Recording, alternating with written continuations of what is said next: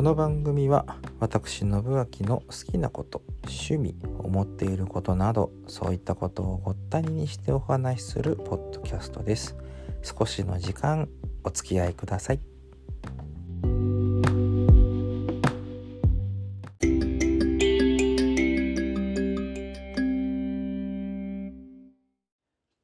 まあしばらく旅行なんちゅうものは行ってないですからね。行きたいなと思いますけどね。まあちょっと会社の都合とかもあってなかなかねあの道内はねまだ行けますけれども津軽海峡を越えて向こうなんちゅうのはもうちょっと先かなと思ったりいたしますがね。まあね黙っていくっていう手段もなきにしもあらずですけれども。まあそうもいかないんでね。でまあ今日ちょっとあのとある場所でですねうん横浜の話になったんですよ。横浜って言ったらまあ皆さんいろんなねうん行ったことがある人ない人いらっしゃるでしょうしね。まあそこはまあそれぞれですけれども。横浜のお土産物っていうことでねまあいろいろ話になってその時に話したこと話しきれなかったことがあったんで超ちょっとね 今日ちょっとが超だって。ねあのまあ振り返りながらお話をしてみようかなと思いますが。あの横浜っ神奈川ですよ。もちろんね。で横浜に行く行ったね記憶でまあ一番強いのはやっぱり鎌倉方面とかもあるんですけれどもそれはちょっと後にします。あの埼玉にね親戚がいるんですよ、うん、戸田なんですけれども。戸田なんて言ったらまあ横浜からだと湘南新宿ラインなんかで行くとまあ乗り継ぎ少なくねコストって行けたりする土地でございまして、まあ、ある日その横浜に行って、まあ、いきなり戸田の話をするのもあれですけれども あの、まあ、そこを通ってねあの湘南新宿ラインからの、まあ、赤羽乗り換え赤羽か十条かあの辺でね乗り換え埼京線なんつって行った記憶がありますけれどもまあ宴会をねその親戚のお宅でするっちゅうことになって宴会をするにあたってまああの向こうでもお料理を用意していただけるということだったんですですが、まあ、せっかく親戚がねまあ少なからずや5人ぐらいか6人ぐらいかあの時に全部でね集まってご飯を食べるっていうことなんでなんかやっぱりいいお土産物みたいなものがあったらどうだろうかっていうことで。まあ白羽の矢が立ったのはありがちですけれども崎陽軒のシューマイでございましてね。崎陽軒のシウマイか。まあいいや,、うん、いやまあやっぱりねあのー、サクッと食べれて、まあ、札幌なんかでも類似品はいっぱいありますけれどもまあまあやっぱり崎陽軒にはかなわねえなっていうところですね。まあ出来たてっていうか出来たてになるのかな？なんか崎陽軒ってほら出店みたいのがあってそこでこう土産物で買った記憶がありますけれどもね。あれもあれはやっぱり美味しかったですね。あの生姜生姜じゃないや。えっ、ー、とからしか。からし醤油につけてこう、ね、食べるなんちゅうね。まあシューマイで思い出した話を一つだけすると岩内にねえっ、ー、とせい寿司っていうお寿司屋さんがあってまあ仕出しとかまあそういったものを頼むとねそこはねシューマイが出てくるんですよ。うんまあ一般的な握り拳の半分ぐらいの大きさだからまあまあ大きいシューマイなんですけれどもあのシューマイねこう中にねからしが入ってんですよねだからね辛いの。ちっちゃい頃なんか一回食べた記憶ありますけれどもね。まだその辛さ耐性がない時代だったんでまあまあ辛かったですね。うん。せ寿司のシューマイ食べたいな。そこ唐揚げもうまいんだよな。まあいいや。じゃあ話を横浜に戻しまして。で崎陽軒のシューマイを食べながらっていうこともありましたけれどもね。まああとはあれだ。うん。例えば東京なら東京バナナがあるようにうん神奈川にもそういう持ち帰りのお土産みたいなものがいっぱいございますがねまあ神奈川横浜って言っときながらね今考えてみたら2つこう今日話をしたのがどっちも鎌倉土産なんですけれどもまあ有名なのはね鳩サブレでございますね。鳩サブレね鎌倉の駅前にあの本店があるんですよね。なんだっけ豊島屋でしたっけ、うん、あの本店があってでそこで鳩サブレをね売ってるのを見てあこういうお菓子屋さんなんだなみたいなね。うん、鳩サブレ噛んで買ったこともありますけれどもね。あれなんかこう自分からあげるのもいいんだけど人からもらうのもやっぱり美味しいなと思うんですよね。鳩サブレーを買ってまあもうこう食べてっていうね。うんまあいやいつ食べてもああいうのはうまいもんでございましてなんか1枚のサイズがちょうどいいんですよねあれね。こう、うん、若干多いかな。あでも意外と食べれたみたいなパターン結構多くて、うん、あれなんかこうサクッと食べれて私は大好きなんですよね。それこそまがいまがいものって言ったら失礼か類似のものは北海道にもございますわね。鳩じゃなくて袋の形をしたものとかね。あとなんとかサブレみたいなのは本当にこう土地土地でお菓子屋大きいお菓子屋があるところだったらそういったものがあったりなかったり、うん、思うんですけどね。パッと商品名わかんないですけど私はね。で、まあ、鎌倉の土産っていうか横浜土産っていうかっていうところであの私もね知り合いに教えてもらったんですけれどもくるみっこっていうお菓子があるんですよ。くるみがね中にこう織り込まれたねあれはなんて説明したらいいか分かんないんです。正直私には。うまい説明方法があったら誰か教えてください。でもねその1個単位があんまり大きくないんですけどその何て言うんだろう思ったほど大きくない大きさの割に結構ずしっとくる1個の重量感っていうんですか。なうーんなんだろうな。うんなんかメモンドマークで説明できないんだあれ。うんなんかちょっと誰か説明してください。私はちょっとね表現できないあれは。うんっていうなんかあのくるみっこっていうお菓子がねそのある日教えてもらってで横浜にねえっ、ー、とここ、まあ、コロナちょっと前にできた観光名所っつうんですか。あの横浜ハンマーヘッドっていうねあのところがあって赤レンガ倉庫の近くなんですけれどもそこにねそのくるみっこのこう製造をできる製造している、うんまあ、直売店みたいなのがあってねあそこで買った記憶ありますけれどもね、あれね美味しいんですよね。だからあのせあ今日その話をしたところでもあのくるみっこってお菓子がありますよっていうことをお知らせしといてね。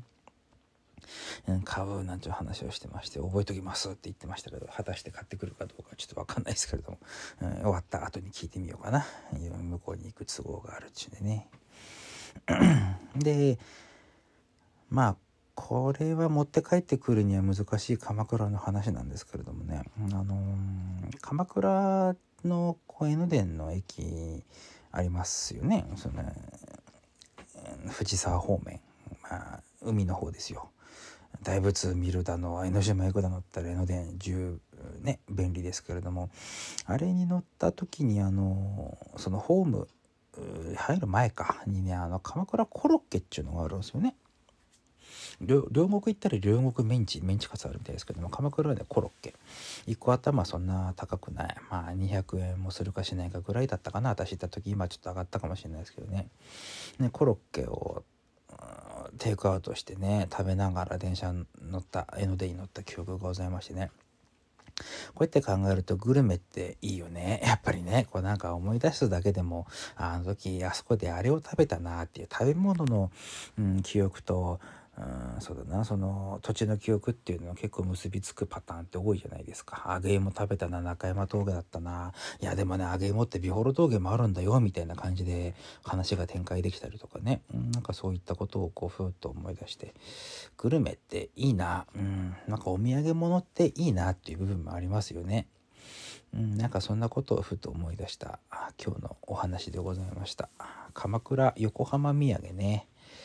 うん、また行きたいなあっちの方ね、行けた時にはまたそんなお話もしてみたいなということでね、えー、今日の本編はここら辺にしておきましょうか。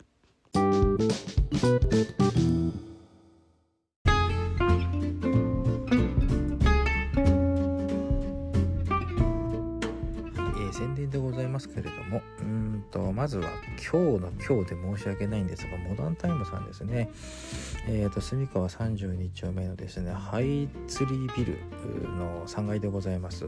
4月8日土曜日、スタートが、えー、20時ということでね、えー、まあ、19時半ぐらいから空いてるものと思っていただければいいかと。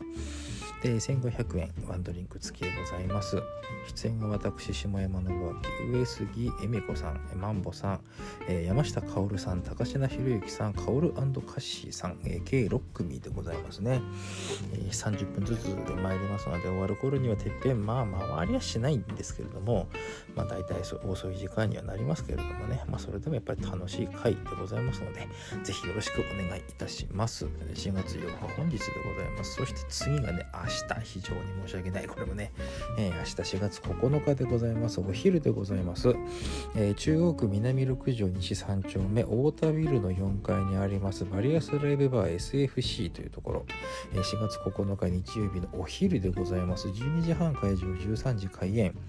えー、っとと料金がですね2ドリンクおやつ付き2200円飲み放題だとプラス1100円、えイベント開催中でございますね。こちらやってます。で終わった後も打ち上げございますのでねもしよろしければご参加ください。えー、計6組 MMK 図の皆さん、レイ・オブ・ライトの皆さん、法然万作しもべの皆さん、シンプルノーツでございます。私とコードさんの2人でございますね。そして、えー、酒井宏千恵さんのお二人でございますね。して、空いた姉妹プラスベース込みです。白熊さん込みでございますので、よろしくお願いいたします。計6組出演。えー、真ん中には休憩おやつタイムということで、抹茶シフォンケーキが出るそうです。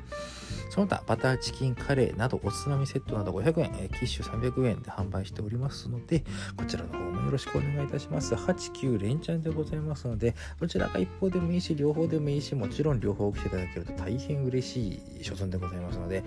よろしくお願いいたします。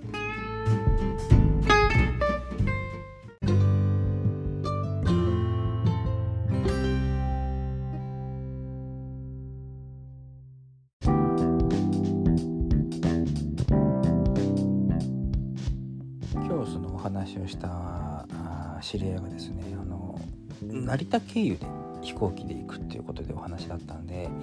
成田空港からだと東京駅まであの昔でいうところの東京シャトルだったっけアクセス成田とかなんかそういう今名前変わって TYONRT ちょっと正式な読み方わかんないですけども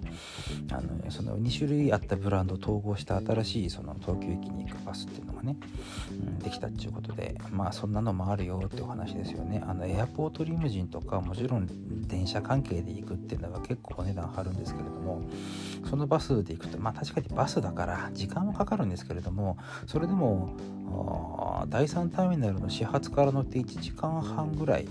東京駅だけで30分ぐらいかかるんですけどね、うん、中移動するだけで、まあ、それで、うん、気が付いたら、まあ、東京駅1時間半。それで1300円で片道行けるっていうことでまああのスカイライナーとかに比べると半額近くで行けちゃうから、まあ、それ考えたらうんまあ安くてもいいのかなっていうところでね。であそこってあのこう何て言うんだろう。そのバスの通り道にもよるんですけれどもあの舞浜通るんですよ。ディズニーランドの横。なんで私が初めて行った時初めての時だったかな。に夜にその横を通ったんでちょうどそのディズニーで花火が上がる時間だったんですよね。だからこうパチパチ広がる花火を見ながらうわディズニーってこういうとこなんだなっていうの、その時初めてディズニーに憧れを抱いた、う。ん、おのぼりさんでしたね私はね。間違いなくね、うん、それとあの首都高速をこうずっと東京に向かって走っていくので最初その千葉の、まあ、成田周辺ってあんまりこう高い建物ってないんですけどそれがね次第にね建物が増えていくわけですよ。高い建物が高層マンションみたいなものがどんどん増えてきてねあの札幌だとまあその札幌駅の周辺にあるようななんだその JR タワーとかね今その北口に作ってる高いビルとかっていうのがこうもっとこう離れたところからこうどんどん立ってくるんですよ。こうそうだな。あれと新千歳からだったら北広ぐらいからこう来るイメージ。